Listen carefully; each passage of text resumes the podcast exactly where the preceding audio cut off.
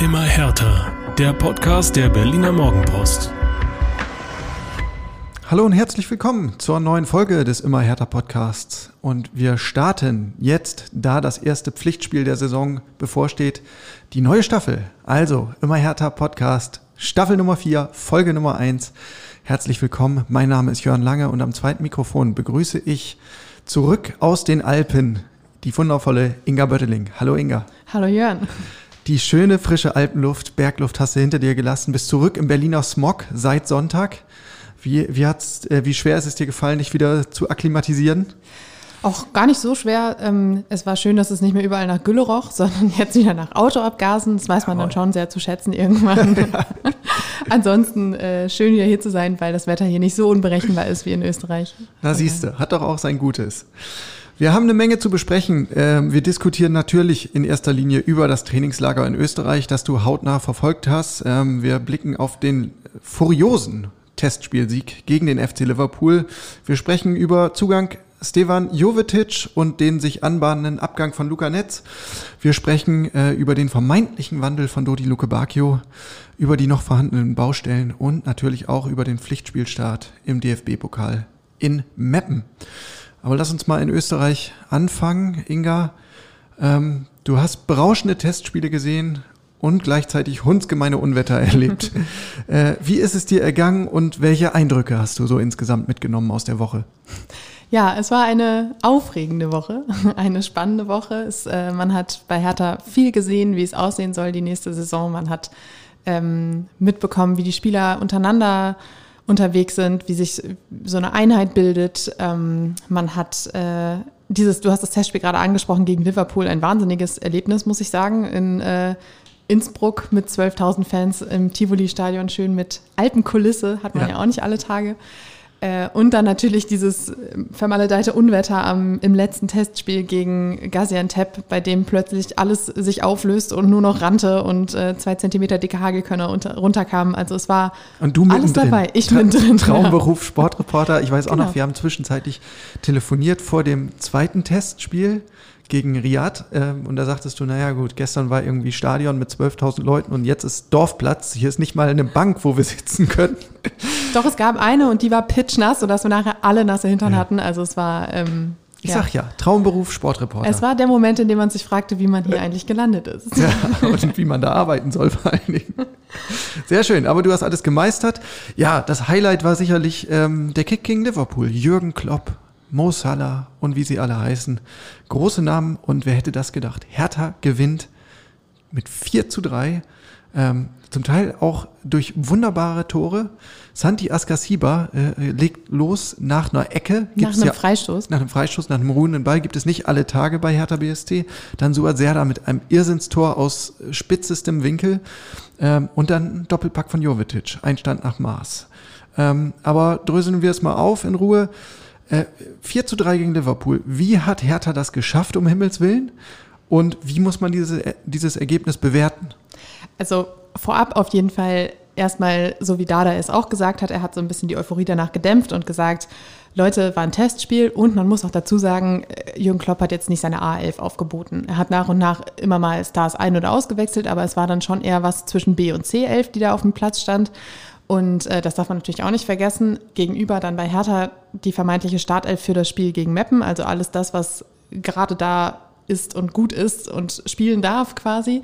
Und ähm, man muss aber schon dazu sagen, es waren wunderbare Eindrücke und wunderbare Ansätze, die da gezeigt wurden. Also ja. es wurde in den Tagen davor sehr viel offensiv trainiert, sehr viel Anlaufverhalten, Pressing, alles das, was da halt seinen Spielern so einimpfen möchte. Und äh, genau das haben sie gezeigt. Und das war beim, also zwischendurch saßen auch wir auf der Tri Pressetribüne und da und hatten das Gefühl, wir sind äh, Teil einer Offenbarung, weil da wirklich Spielzüge bei waren, die wir in der vergangenen Saison bei Hertha einfach so nicht gesehen haben. Ja, im Pressing hast du schon gesagt, ganz großes Augenmerk. Also wir, wir werden mehr ähm, Hertha Balljage SC erleben in der kommenden Saison oder wie muss ich mir das vorstellen? So ist es äh, Dardais Plan. Er hat selbst gesagt, er hat das alles, dieses frühe Anlaufverhalten, dieses frühe Pressing im Mittelfeld und auch im Angriff trainieren lassen, weil ihn das, ich zitiere, vor zig Jahren weitergebracht hat. Also es ist eine Idee, die jetzt nicht neu ist natürlich, aber ähm, er möchte einfach nicht mehr nur noch reagieren, er möchte halt einfach mehr dass seine Mannschaft das Spiel macht und sich nicht so weit nach hinten drängen lässt und äh,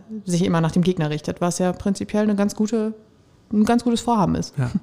Also wir müssen nicht ausrasten, sagst du. Man muss die Umstände mit berücksichtigen, aber manches war tatsächlich gut. Ja. Unter anderem äh, dieses sensationelle zweite Hertha-Tor von Suat Serda, der sich insgesamt ja wieder äh, nachhaltig in den Vordergrund gespielt hat. Absolut. Und dieses Tor wirklich, du hast es gerade auch schon gesagt, aus spitzestem Winkel, quasi von der Torauslinie noch in den Winkel zu jagen. Friedi Bobic hat in der Medienrunde am Freitag noch gesagt, entweder geht er rein oder er geht halt bis auf den Berg Isel, ja.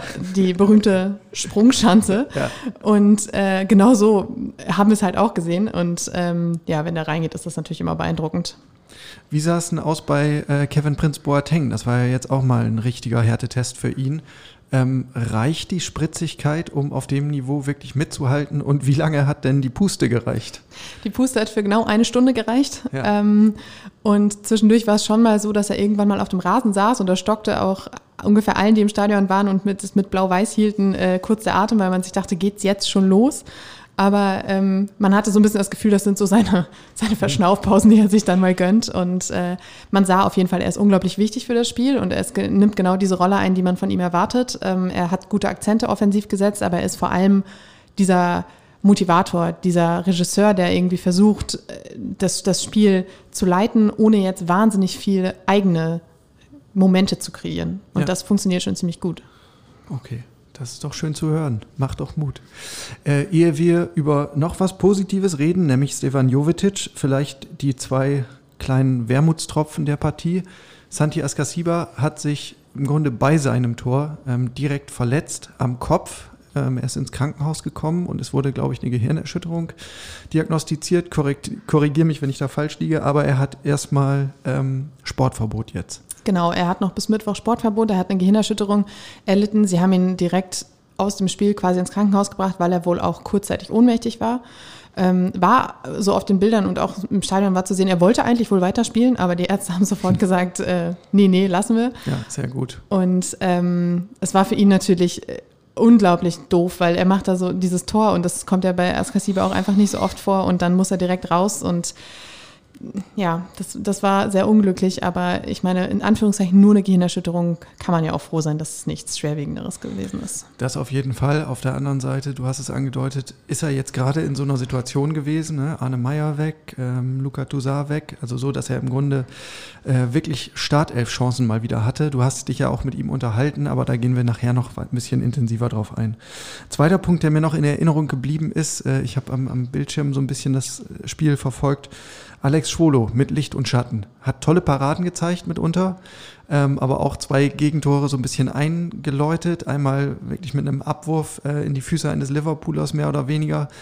Das war nicht ganz so dolle, ähm, aber hat, hat ihn nicht nachhaltig geschockt.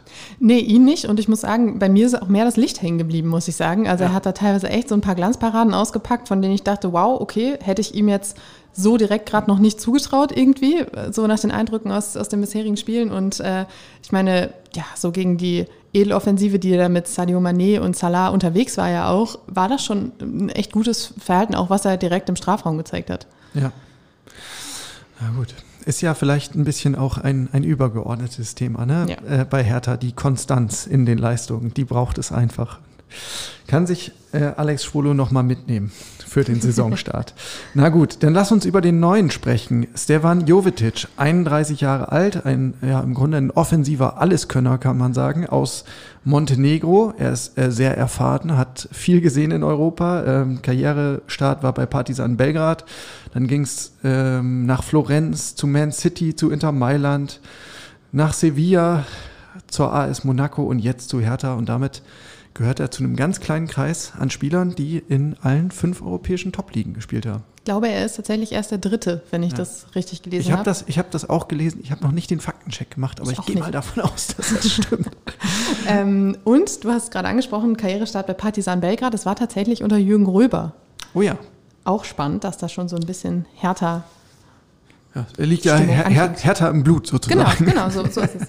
Nee, ähm, wir, wir, hatten ja auch tatsächlich die Chance, direkt ähm, mit ihm zu sprechen an dem Tag, an dem er kam. Und äh, er kam super sympathisch rüber. Also wie jemand, ja. der irgendwie schon gefühlt alles gesehen hat. Und äh, war auch, uns wurde auch direkt eingebläut, er ist kein Stürmer, sondern er ist wirklich ein Offensiv-Allrounder. Das ja. Äh, hat Dada gesagt, das hat Bobic gesagt, also alle haben gesagt, er ist nicht unser neuer Stürmer, sondern er kann gefühlt alles. Ja, also nicht der neue Cordoba, sondern eher einer, der eine neue Facette mit reinbringt. Genau. Was mir persönlich ja besonders gut gefällt, er trägt ein Nasenpflaster. das ist ja eigentlich so ein Accessoire bei Fußballern, wo ich dachte, das ist längst äh, ausgestorben, längst verschwunden. Äh, in den 90ern war das ja sehr en vogue, bei Olaf Marschall zum Beispiel. Axel Kruse hat es auch getragen, phasenweise. Äh, Stefan Jovetic hält die Fahne hoch fürs gute alte Nasenpflaster, von dem ja Sportwissenschaftler dann irgendwann nach Jahren des Hypes festgestellt haben, bringt gar nichts, weil unter Belastung atmest du eh durch den Mund. Also, ist, egal, wie weit du deine Nasenflügel auseinanderziehst. Aber schön, dass es noch Fans des Nasenpflasters gibt. Nein, und er hat gleich doppelt getroffen. Äh, einmal sogar äh, Virgil van Dijk im Grunde äh, vernascht, ganz böse. Ja, der gerade sein Comeback gegeben hat und zum Einstand so dupiert wurde. Hatte ich fast Mitleid. Aber es äh, für Jovetic natürlich schön und für Hertha. Ähm, was sagt der Trainer nach der äh, Training, also nach dem gesamten äh, Trainingslager über seinen neuen? Du hast gesagt, also er schätzt die vielen Facetten und wahrscheinlich weiß er auch die Erfahrung zu schätzen. Ne? Das war ja immer auch ein Manko in der Vergangenheit, dass er gesagt hat, wir brauchen ein bisschen mehr erfahrene Leute in der Kabine. Genau, das war auf jeden Fall auch der große Pluspunkt und ähm, was da der auch gesagt hat, ist so diese Ruhe, die er einfach ausstrahlt auf dem Platz, weil er eben schon gefühlt alles gesehen hat, ist unglaublich wertvoll und auch für die Kabine. Jetzt hätte man mal so ein, zwei, drei erfahrene Männer, die da auch so ein bisschen Ruhe reinbringen, die einfach schon viel erlebt haben, die sagen können, hier läuft der Hase lang und alles ist gut, an denen sich junge Spieler auch so ein bisschen aufrichten können. Ja. Und ähm, da hat er auf jeden Fall einen großen Pluspunkt mitgebracht. Du hast das äh, in deinem Text, in deinem schönen Text, den du über ihn geschrieben hast am Tag der Verpflichtung, ähm, ja, schon uns, uns ein bisschen näher gebracht. Es gibt so ein kleines Manko, sage ich mal in Anführungszeichen, die Verletzungsanfälligkeit. Ja, er hat, glaube ich, auch in den letzten ja, sieben, acht, neun Jahren schon gefühlt alles gehabt, unter anderem auch zwei Kreuzbandrisse. Ähm, ist sehr anfällig für äh, ja, muskuläre Verletzungen, gerade so im Oberschenkelbereich. Und dementsprechend äh, vorsichtig waren auch wir bei der Beobachtung immer und äh, waren auch bei den Testspielen immer so, oh Gott, oh Gott und bitte nicht. Und man hat ja einfach auch schon alles gesehen. Aber bis jetzt zeigt er sich auch im Training sehr, also er hält sich jetzt irgendwie nicht besonders zurück oder schont sich oder sonst was, sondern er zeigt vollen Einsatz. Auch im, gegen Liverpool war er ja auch wirklich ein, einfach ein krasser Unruheherd in der Offensive. Und hat auch im Testspiel gegen Gaziantep war es, genau, das ähm, dritte Testspiel hat er auch versucht, so ein bisschen, ja, Unruhe zu stiften und sowas alles. Also und man darf ja auch nicht vergessen, ähm, der Spieler hat Hertha jetzt nicht unheimlich viel Geld gekostet. war, Kein Cent.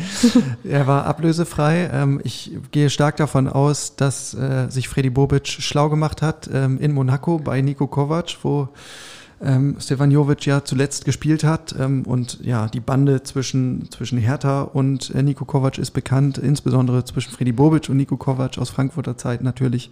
Die haben ja eine gemeinsame Erfolgsgeschichte geschrieben. Ähm, also da hat man sicherlich sehr gute Background-Infos zum, zum, zu, oder zu der Verpflichtung generell gehabt und geht finanziell jetzt auch einfach kein großes Risiko. Und da muss man ja jetzt auch anerkennen, nachdem einige schon ein bisschen ungeduldig äh, geworden sind in puncto Transfers.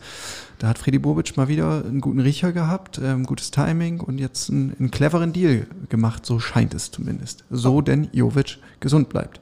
Auf jeden Fall. Und er selbst hat auch gesagt, er wollte unbedingt zu Hertha. Also dieses Ganze von Kontaktaufnahme bis Verpflichtung ging ungefähr nur eine Woche. Ja. Und äh, Dada hat nachher auch gesagt, er wollte dieses Angebot unbedingt annehmen. Er hat Bock auf Hertha und das ist für ihn natürlich auch noch ein großer Pluspunkt, wenn jemand sich so aktiv entscheidet.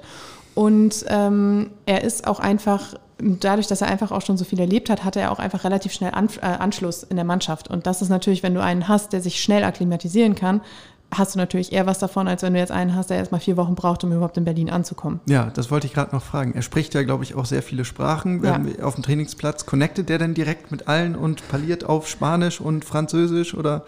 Ich glaube, er musste in den ersten Trainingseinheiten erstmal so ein bisschen kurz abklopfen, wer denn welche Sprache spricht. Aber ja. ich glaube, mit dem Prince hat er direkt Italienisch gesprochen. Ja. Die kennen sich auch aus der Serie A.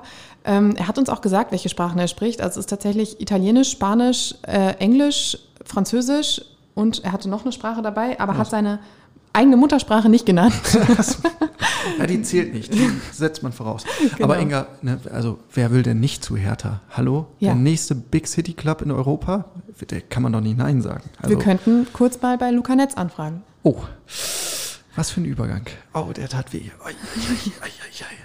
Ja, da müssen wir, das können wir euch nicht ersparen. Ähm, der Abgang, der vermeintliche Abgang von Luca Netz steht bevor. Es ist, wir nehmen auf an einem Montag. Äh, noch kein Vollzug vermeldet, aber Freddy Bobic, der Manager, hat ähm, ja, offen zugegeben in der Medienrunde, das bahnt sich an.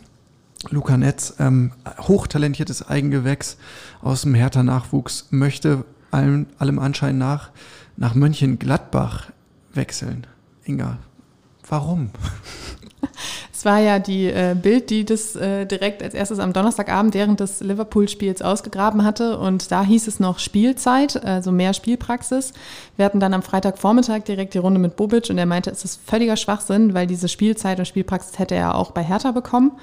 Ähm, zumal auf der Position, also Linksverteidiger, hast du mit Marvin Plattenhardt und Maxi Mittelstädt jetzt auch nicht die übermächtige Konkurrenz.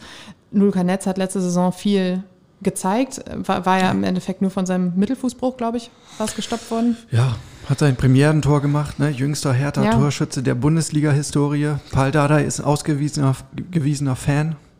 Und äh, somit schlussfolgerte Bobic halt auch, er hat es jetzt nicht direkt so gesagt, aber er hat auf jeden Fall gesagt, es sind keine sportlichen Gründe, die, die vorliegen für diesen vermeintlichen Wechsel. Es äh, sind dann, also die Interpretation daraus war dann tatsächlich doch eher das Geld. Ähm, er hat gesagt, sie haben ihm einen Vertrag vorgelegt, der auch dem Alter des Spielers entsprechend ist. Und es ist ein Vertrag, dem sie auch einem anderen Spieler, einem anderen jungen Spieler aus dem Kader, der auch in der Startelf steht, angeboten haben. Man muss da nur mal eben kurz durchgucken. Es wird wahrscheinlich Martin Dardai sein. Ähm, und der hat diesen Vertrag auch angenommen. Ja. Das heißt, ja, Netz ist offensichtlich wirklich eher dann an der monetären Seite interessiert. Tja, und wenn das tatsächlich so der Fall ist, ne, dann ähm, verliert man natürlich auch gleich in der Gunst der Fans. Ähm, dann bist du nicht mehr das, das Eigengewächs, das nicht gehalten wurde vom Club, sondern eher so ein bisschen der geldgeile Söldner-Typ. Ich, ich war nicht dabei bei diesen Gesprächen. Ich weiß auch nicht, um welche Summen es ging. Ein bisschen stutzig bin ich geworden, weil Borussia Mönchengladbach jetzt ja eigentlich nicht im Verdacht steht, ähm, die große Geldschleuder zu sein. Ne? Ähm, und ob seine Chancen da tatsächlich so viel besser sind, äh, das wage ich auch zu bezweifeln. Ähm, aber für den Moment bleibt uns ja erstmal nichts, als den Worten des Managers zu glauben. Und das wirft dann in meinen Augen kein besonders gutes Licht auf Luca Netz. Für Hertha ist das trotzdem ein bitterer Verlust. Ne? Zum einen, weil er wirklich ähm, jetzt kein x-beliebiges Talent war, sondern ähm, er gilt wirklich in seiner Altersstufe und auf seiner Position zum, ich sag mal, heißesten Scheiß, den es in Deutschland gibt. Ähm, gerade Linksverteidiger sind ja jetzt eher spärlich gesät, ja, Linksfüße, ähm, denn auch sein, sein Profil mit einer gewissen Schnelligkeit, er ist körperlich schon sehr weit, er hat einen Offensivdrang. Das macht ihn natürlich äh, zu einem begehrten Spieler. Und das Zweite, was dann natürlich ins Auge fällt, das hast du auch sehr schön aufgeschrieben in deinem Text für die Morgenpost, ist, dass es ja diese Berlin-Offensive von Hertha total konterkariert. Genau, und das hat, äh, damit haben wir Bobic natürlich dann auch konfrontiert und er sagte auch, man hat natürlich jetzt niemanden weggeschickt, man hat natürlich versucht, um ihn zu kämpfen. Es hat nicht funktioniert und wenn ein Spieler am Ende sich für halt für den vielleicht dann doch höher dotierten Vertrag entscheidet, kann man da auch einfach nichts, nichts machen. Sie können nichts anderes tun, als ihm dann noch viel Glück zu wünschen, weil bei ihnen waren die Grenzen erreicht und sie werden jetzt nicht irgendwie ihre Grenzen sprengen können, einfach weil sie nun mal auch verantwortungsvoll mit ihrem Budget umgehen wollen. Und Ja. ähm, dass es dann natürlich ausgerechnet so ein Berliner Talent trifft, ist einfach super ärgerlich. Ja. Ja, es tut irgendwie in der, in der Seele weh. Ne? Man hätte sich das so gern anders gewünscht ähm, und sieht ja auch einfach in Herthas Nachwuchs, so viel Potenzial. Und dieser Idealgedanke, der, der schwingt ja immer mit, dass die eines Tages hochkommen und vielleicht sogar Stammspieler, wenn nicht sogar Leistungsträger werden. Und Netz gehörte auf jeden Fall zu der Kategorie, wo man ähm, ja, berechtigte Träume haben konnte. Du hast ihn in der letzten Saison öfter erlebt jetzt als ich, aber ich habe ihn jetzt im Trainingslager gesehen und er saß gegen Liverpool, war ja nicht im Kader ähm, und er saß auf der Tribüne, er sah auch irgendwie ziemlich bedröppelt aus. Ja. Er war die weiteren Tage immer noch wieder bei der Mannschaft. Er war sowohl gegen Riyadh als auch gegen Gaziantep im Kader. Hat gegen Riyadh, glaube ich, auch sogar, ist er eingewechselt worden, wenn mich nicht alles täuscht. Das heißt, er hat auch gespielt. Er war aber immer so ein bisschen, ja, so, so, so ganz leicht distanziert irgendwie von allen. Also es Ja, ist, ist, ist- ist klar, wenn, wenn so ein Gerücht im Raum steht, dann ähm, Ja, und dann bist du natürlich auch auf dem Fußballplatz nicht frei, ne? Genau, und mit deinen Gedanken er wirkte halt sehr ja, bedrückt irgendwie auch. Und da stellt man sich dann halt auch die Frage, wie viel Spielerinteresse steckt eigentlich wirklich hinter so einem Wechsel? Und, oder sind da nicht dann doch irgendwelche Berater, die da dann das Zepter übernehmen?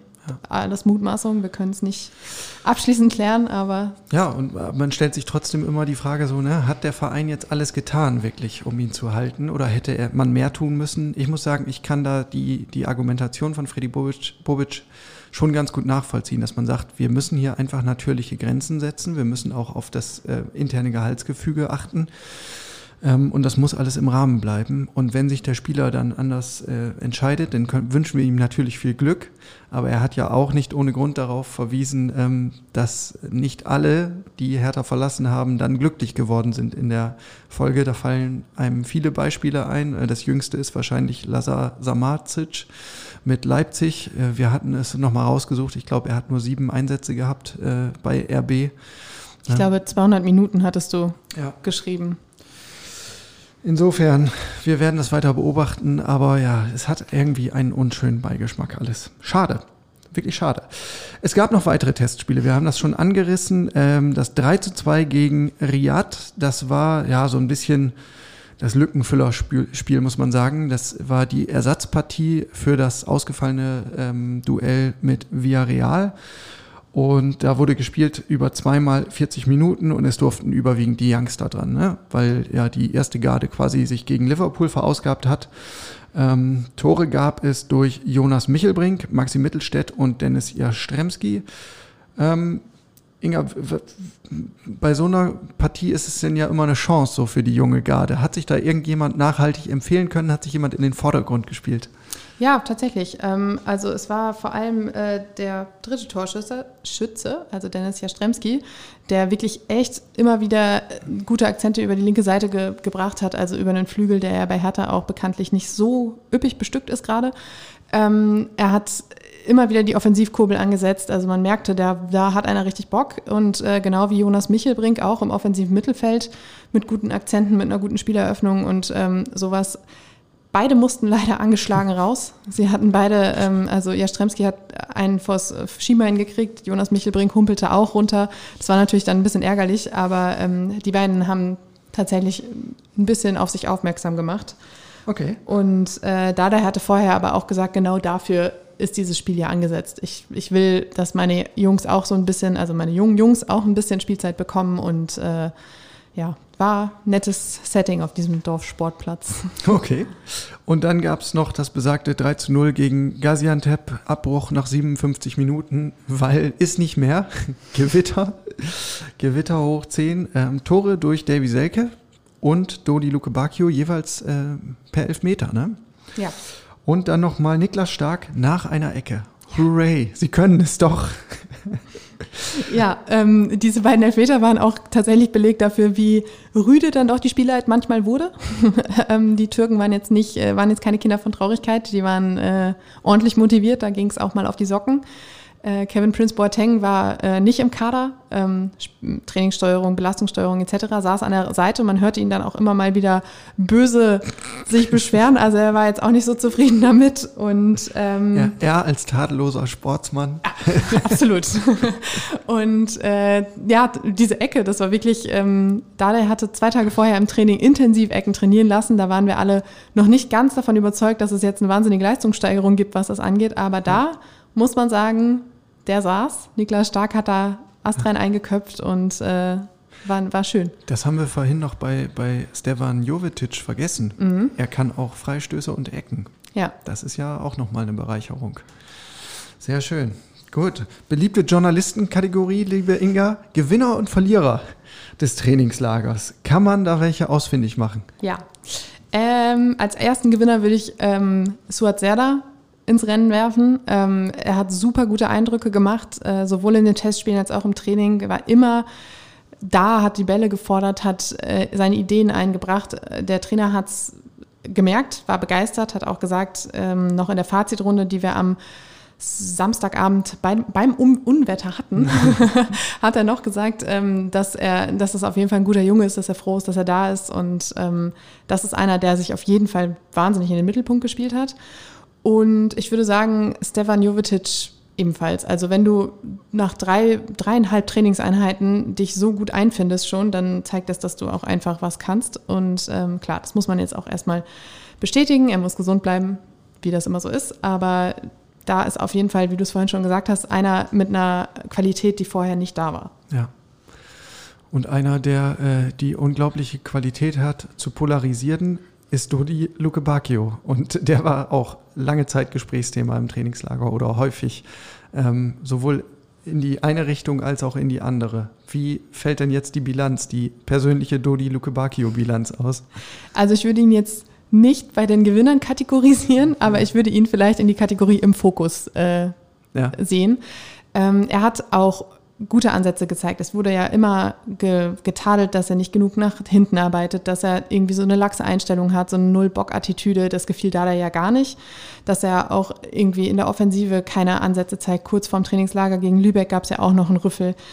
Und äh, jetzt war es wirklich so, man hatte das Gefühl, er hat es verstanden. Ja. Also er hat mehr gegeben, er hat sich ambitioniert gezeigt, er hat im Training auch so, so ein bisschen ja, gewirbelt und Dardai war auch tatsächlich nachher so, dass er gesagt hat, es sieht gut aus, wenn er so spielt, herzlich willkommen, dann können wir weiterarbeiten, wenn nicht, haben wir ein Problem. Ja.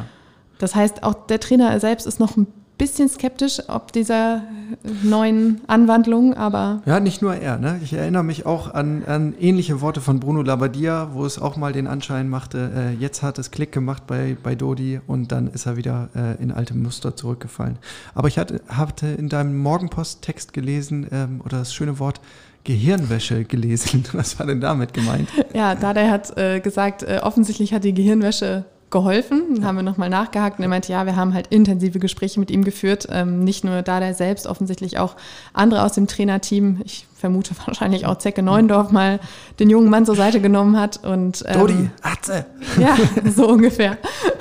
Und ähm, man hat ihm offensichtlich nochmal ins Gewissen geredet, weil, das hat da der auch nochmal deutlich gemacht, man will, dass sich dieses Investment, was Hertha da vor zwei Jahren getätigt hat, mit dem damaligen Rekordtransfer von 20 Millionen auch einfach mhm. endlich mal auszahlt. Man wartet jetzt irgendwie zwei Jahre auf diesen Durchbruch und kriegt nichts zurück. Und das soll sich jetzt bald ändern. Es sei denn, es kommt vielleicht doch noch ein zahlungskräftiger Interessent um die Ecke. Okay, dann gucken wir auf die Negativseite.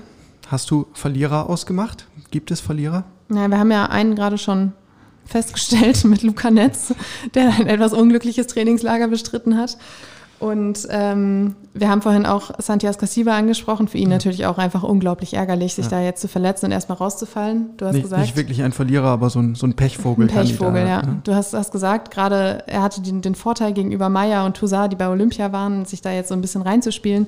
Dada hat auch gesagt, es ist super, er macht das toll, hat auch eine Leistungssteigerung gesehen. Das, was, was er sonst bei Askasiba auch so ein bisschen kritisiert hat, so die, die Spieleröffnung und dieser Gedanke nach vorne und so, das war alles da. Ja. Ist natürlich jetzt unglücklich, dass er da jetzt erstmal ausfällt. Wobei bis Mittwoch Sportverbot, man weiß ja nicht, wie lange das jetzt noch nachhält, aber es ist jetzt nicht alles verloren bei ihm.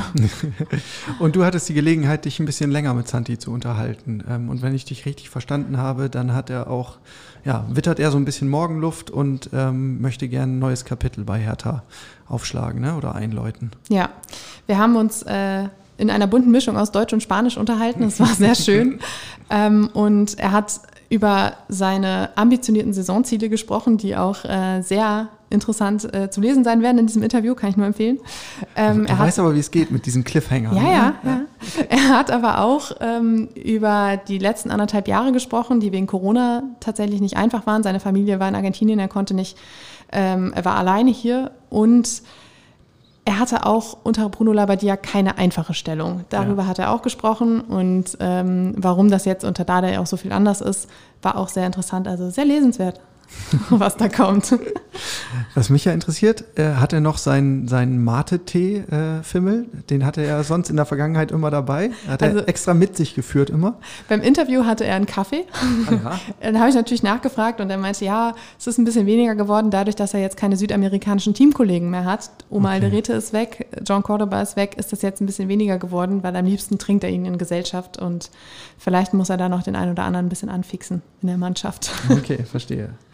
Gut, Kevin Prinz Boateng, hast du schon gesagt, macht im Großen und Ganzen einen ordentlichen Eindruck. Äh, körperliche Defizite sind nach wie vor vorhanden, aber die spielerische Qualität ist da. Was ist mit den EM-Fahrern? Die sind auch dazu gestoßen im Laufe des Trainingslagers. Ähm, genau, die haben am Sonntagabend direkt im ersten Training so ein bisschen locker mittrainiert und waren dann am Montag erstmal raus. Sie sollten individuell anfangen und gucken, was geht, wie, wie der Leistungsstand ist.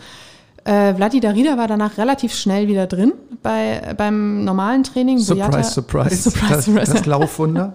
Äh, Boyata war dann immer noch raus und ähm, stand auch gegen Gaziantep gar nicht im Kader und da hieß es dann nachher, er hat muskuläre Probleme und da war man dann bei Hertha natürlich sofort sehr vorsichtig, weil es genau das ist, was in der letzten Saison die ganze Zeit durchgeschleppt äh, hat und deshalb, ähm, ja, würde ich sagen, Darida, pff, EM, was war? Aber äh, bei Boyata sind noch ein paar Nachwehen da.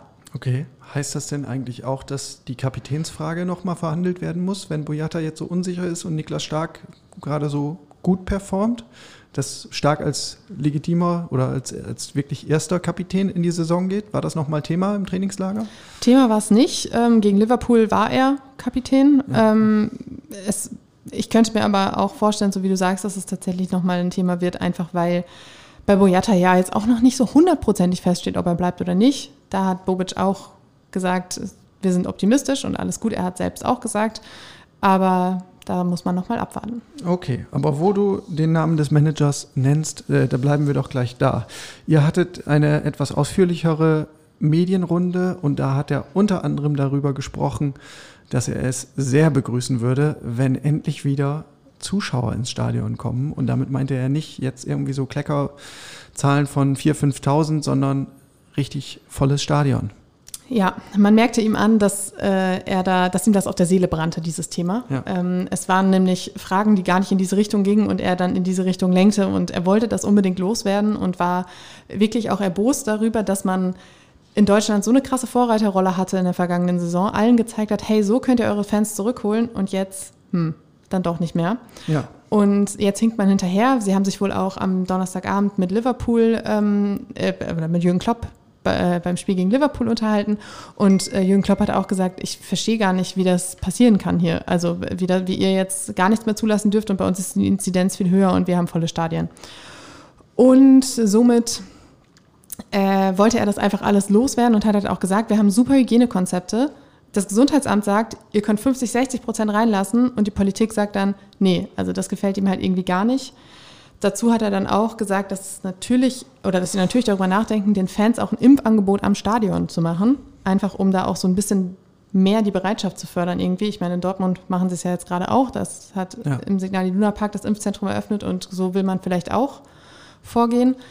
Und ähm, ja, also man merkte ganz klar, er hat satt, irgendwie immer dieser Willkür der Politik ausgeliefert zu sein und äh, hat auch gesagt, man müsste dann vielleicht auch über juristische Schritte nachdenken.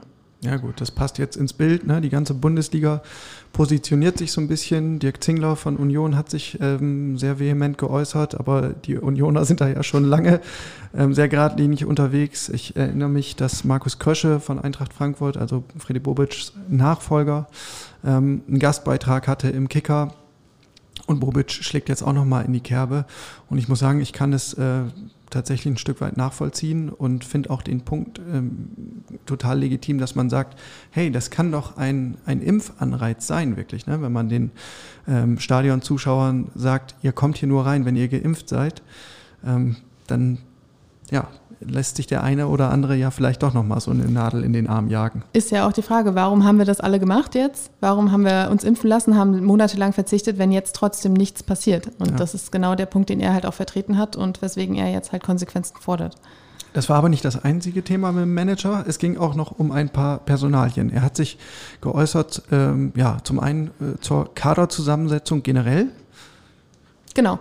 Äh, er hat gesagt, ähm, es geht nicht immer nur um Qualität. Also klar, du brauchst auch einen Spieler mit Qualität, aber du brauchst halt vor allem Spieler auch mit Mentalität. Mentalität schlägt Qualität. Genau. Hallo. War auch das Erste, was man bei äh, Jovetic gesagt hat. Er ist ein Mentalitätsspieler. Ähm, und äh, die Spieler können noch so gut sein und noch so toll mit dem Ball umgehen können. Wenn der äh, Kopf nicht mitspielt, dann haben wir wieder ein Problem. Da sind wir dann auch wieder beim Thema Dodi Luke Bacchio wahrscheinlich. Und ähm, genau, deshalb hat er gesagt, dass man da jetzt auch die Balance fordern, äh, fördern muss. Ähm, sie haben jetzt ein paar Spieler mit Erfahrung, sie haben jetzt ein paar Spieler mit Mentalität. Jetzt sollen auch noch wieder ein paar jüngere Spieler kommen, die das Ganze so ein bisschen aufbrechen, ein bisschen aufwirbeln, damit halt diese Balance im Kader da ist. Ja. Und den Rest machen wir jetzt in so einer Art Blitzrunde. Ich werfe einfach nur die Namen rein und du äh, lässt uns teilhaben, was der Manager gesagt hat. Äh, Jeff Dilrosun.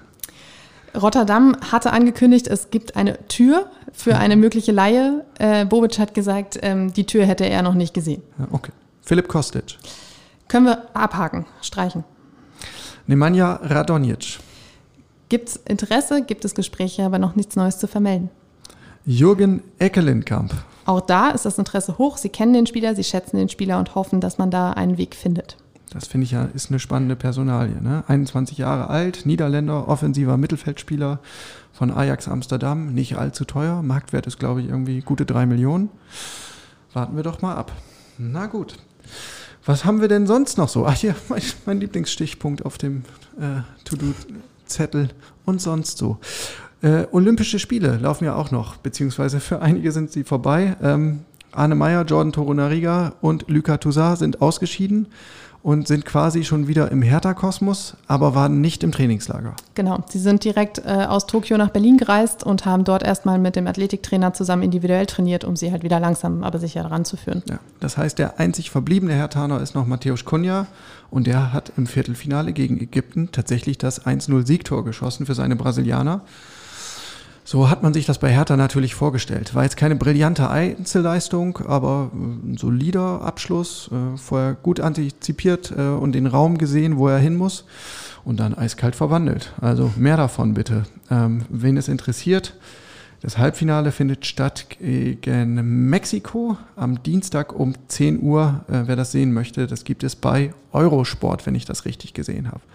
Und dann haben wir noch eine sehr positive, schöne Nachricht hier auf dem Zettel stehen, nämlich Rüne Jahrstein ist zurück. Zumindest ist sein Sportverbot aufgehoben. Genau, er hat sich im Laufe der Woche gemeldet bei Instagram. Ähm, es gab mehrere Untersuchungen. Die Ärzte haben grünes Licht gegeben und haben gesagt, er darf wieder leicht trainieren. Äh, Paul Dardai hat sofort gesagt, wir müssen sehr, sehr, sehr vorsichtig sein. Ähm, so eine Herzmuskelentzündung, damit ist nicht zu schaden. Und er sei auch erstmal bei 20 von 100 Prozent. Also ja. so weit ist er dann auch tatsächlich noch vom Mannschaftstraining entfernt. Also damit nochmal kurz zum Überblick. Das Torhüter-Setting bei Hertha BSC, ähm, Alexander Schwolo als Nummer 1, Nummer 2 dann Nils Körber und äh, ja, im allerschlimmsten Fall dann Marcel Lotka in Klammern 20 Jahre alt. Kleine Kuriosität zu Marcel Lotka. Ja. Der hat gegen Al-Riyad als Sturmspitze gespielt, Ah. weil sich die äh, benannten Jonas Michelbrink und Jastremski verletzt hatten. Da er nicht so viele Auswechselspieler mit hatte, musste kurzerhand äh, der junge Mann die Position tauschen. Na gut, aber was für Thomas Kraft nicht schlecht war, nee, was für Thomas Kraft gut war, kann für Marcel Lott gar nicht schlecht sein. Der hat ja auch immer gerne mal ausgeholfen aus dem Feld, auf dem Feld, aber ich glaube eher so als Linksverteidiger, wenn ich mich recht erinnere.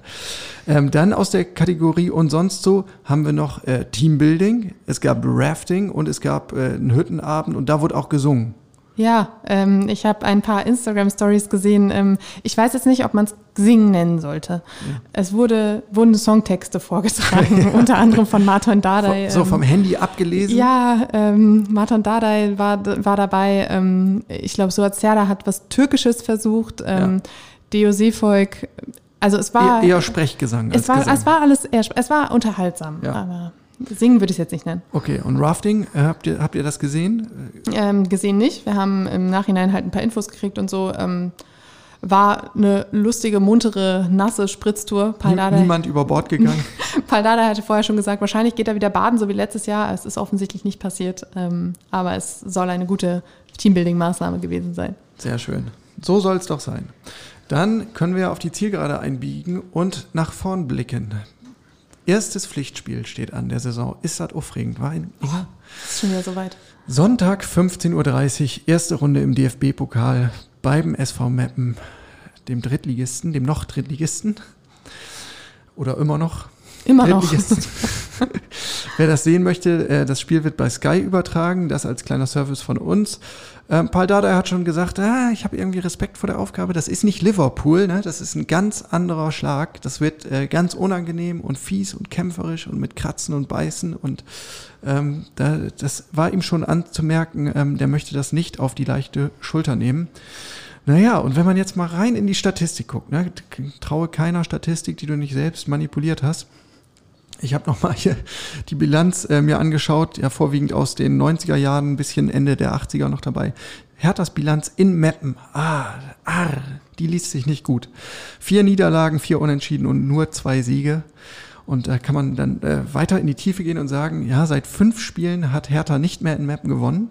Dabei, dabei zwei Niederlagen kassiert. Und der letzte Sieg in Meppen, ja, der ist fast 20 Jahre her. 1992 im DFB-Pokal, Ich damals möchte- 4 zu Ich 2. möchte kurz korrigieren. 92 ist mein ähm, Geburtsjahr und ich bin deutlich über 20. Oh ja, siehst du, wer, wer, wer rechnet? Also, nein, also, ich habe mich jetzt natürlich von deiner Optik äh, Ja, beeinflusst. danke. Nein, aber das ist, sind natürlich äh, nicht ganz ernstzunehmende Zahlenspiele, aber ähm, die, die Kernbotschaft, die auch der Trainer transportieren wollte, die bleibt natürlich. Äh, Meppen bitte nicht auf die leichte Schulter nehmen, wenngleich Meppen jetzt in der dritten Liga auch noch nicht so äh, aufgetrumpft hat. Ähm, da ist ja mehr Victoria 89 aus Berlin, das Team der Stunde, aktuell äh, Spitzenreiter. Ähm, und Meppen ist in die Saison gestartet mit einem 1 zu 3 beim Hallischen FC und hat jetzt im zweiten Spieltag äh, 1 zu 0 gegen Kaisers, Kaiserslautern gewonnen. Ähm, also ja, die, das Drohszenario hält sich so in Grenzen, aber bitte, bitte, bitte nicht unterschätzen. Und da, Paldadei, der alte Pokalfuchs, hat auch vorsichtshalber schon Elfmeterschießen trainieren lassen. Ja, er hat äh, Elfmeterschießen trainieren lassen und hat auch gesagt, er möchte sich nämlich am Ende nicht vorwerfen lassen, dass man nicht alles getan hätte, um dieses Spiel zu gewinnen. Und, Sehr ähm, löblich, sehr es- löblich. Es war noch ausbaufähig, sagen wir so. Also viele Elfmeter sind drüber an die Seite oder in die Arme des Torhüters gegangen, aber ähm, sie haben es sie haben's trainiert. Unter anderem auch mit Zecke Neuendorf im Tor. War schön. Also, dann will ich noch zwei, zwei kleine äh, Momente zur Erinnerung und zur Vergegenwärtigung ähm, hinterher schieben. Zum einen der Reminder, letztes Jahr erste Runde bei Eintracht Braunschweig 4 zu 5 Pokal aus. Sang- und klanglosem kann man fast sagen. Ähm, aber auf der anderen Seite auch nochmal die Info, unter Paul Dardai gab es das noch nie. War erste Runde Pokal in der Regel kein Problem. So, Inga, von dir noch was? Ansonsten, ich wäre hier durch. Ich bin, ich bin nach zehn Tagen Hertha auch durch. Sehr schön, denn vielen Dank für deinen Einsatz und für deine äh, vielen schönen Eindrücke, die du uns mitgebracht hast. Sehr gern. Wir melden uns wieder mit der nächsten Folge am Montag, dem 9. August. Dann sind wir schon schlauer, was das Pokalspiel betrifft. Bis dahin sagen wir eine schöne Woche. Passt auf euch auf und bleibt gesund und munter. Bis dahin, ciao.